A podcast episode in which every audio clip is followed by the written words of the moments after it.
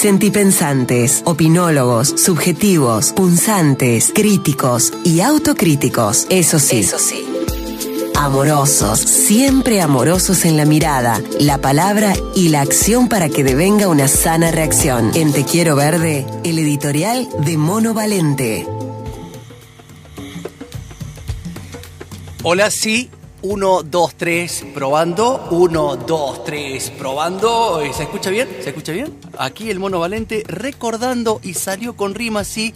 Y es un ganchito para que se queden a escuchar y mirar este editorial que se está transmitiendo en vivo por el Instagram sobre un asunto ya evocado, pero que siempre es válido volver a recordar. Basurales, en este caso, cómo erradicarlos. Escuchen este dato. En nuestro país existen 5.000 basurales a cielo abierto. Te lo decía Conran en el arranque, ¿no? O sea, es impresionante. 5.000 basurales a cielo abierto.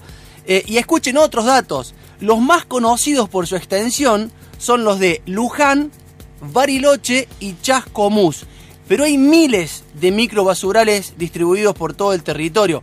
El de Piedras Blancas en Córdoba, por ejemplo, es bien grande también. ¿Qué decir, no? De la basura a esta altura, sin dudas, uno de los problemas ambientales y sociales más grandes de la Argentina. Y como es un tema que puede parecer trillado cuando abordamos cuestiones ecológicas, me pareció piola traer algunas ideas para repensar nuestro comportamiento en el afán de que los estados apliquen cada vez más políticas para brindar soluciones, mitigaciones, erradicaciones y recuperación de los espacios. Pero que vos y yo también hagamos nuestro aporte y nuestra parte. Siempre recuerdo que en mi Saldana Ameno, donde me crié, había un basural que gracias a la participación vecinal consciente, perseverante, pujante, lo terminaron convirtiendo en un gran espacio verde y que actualmente es el Parque de la Memoria con una de las mejores vistas al cordón montañoso de las Sierras Chicas.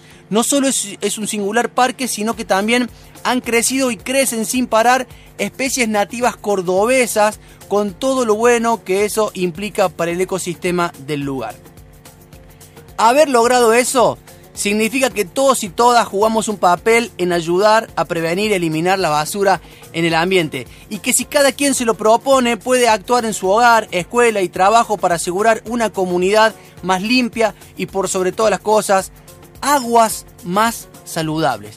Menciono lo de las aguas más saludables para que dimensionemos la importancia de erradicar los inmensos basurales porque al hacerse grandes los líquidos contaminantes se van colocando, eh, colando perdón, en el suelo y terminan cayendo a los ríos y arroyos.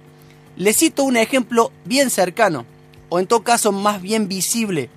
Capilla del Monte, a su salida por la ruta 38 camino a Los Paredones o camino a Charbonnier, a tu derecha se ve el majestuoso y privatizado Cerro Juritorco. A la izquierda, a la izquierda te espanta la inmundicia arrojada ahí de manera indiscriminada, inescrupulosa. Es el basural capillense. Duele pasar por la ruta en ese entorno natural majestuoso y ver eso. Es, es, la contradicción andante, ¿no? Toda esa porquería se filtra bajo tierra y contamina el río Calabalumba, otrora una maravilla de la naturaleza.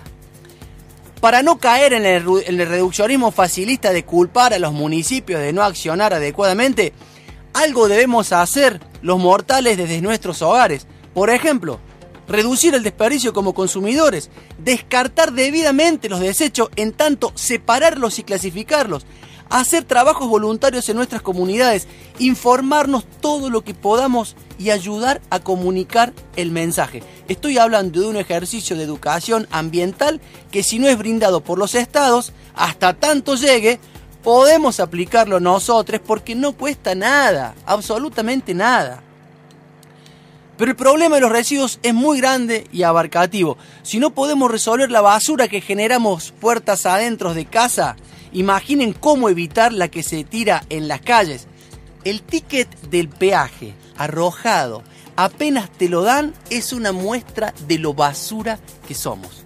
Ni hablar de esa basura que tapa los alcantarillados o la que flota en los diques Si se dan una vuelta por el dique Malpaso, ahí en Dumesnil, vean en uno de los vértices la cantidad de botellas plásticas flotando en la, en la superficie.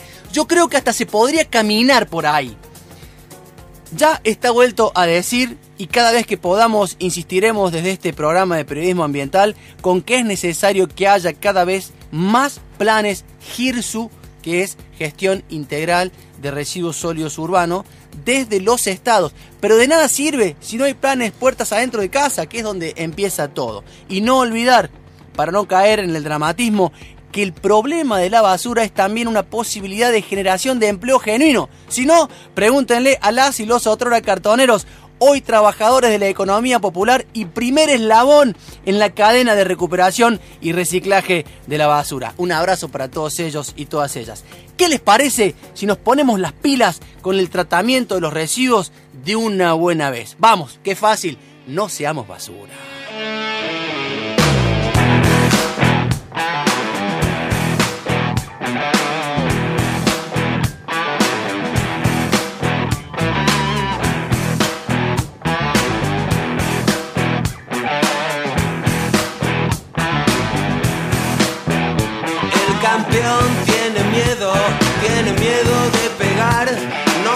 Romper las manos porque tiene que cantar el ritmo del protector bucal del bombo de la ciudad.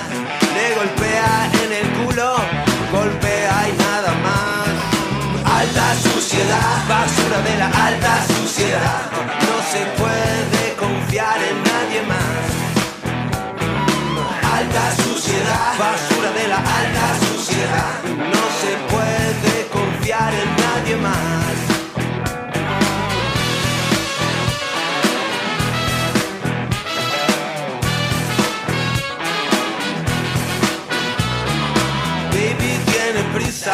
por aprender a ladrar. Si solo es un cerdo, nadie lo respetará. Es un chico muy malo y se portó muy mal, pero lo perdonamos porque somos lo más bajo de la alta suciedad, basura de la alta suciedad. No se puede confiar en nadie más. Alta suciedad, basura de la alta suciedad se puede confiar en nadie más.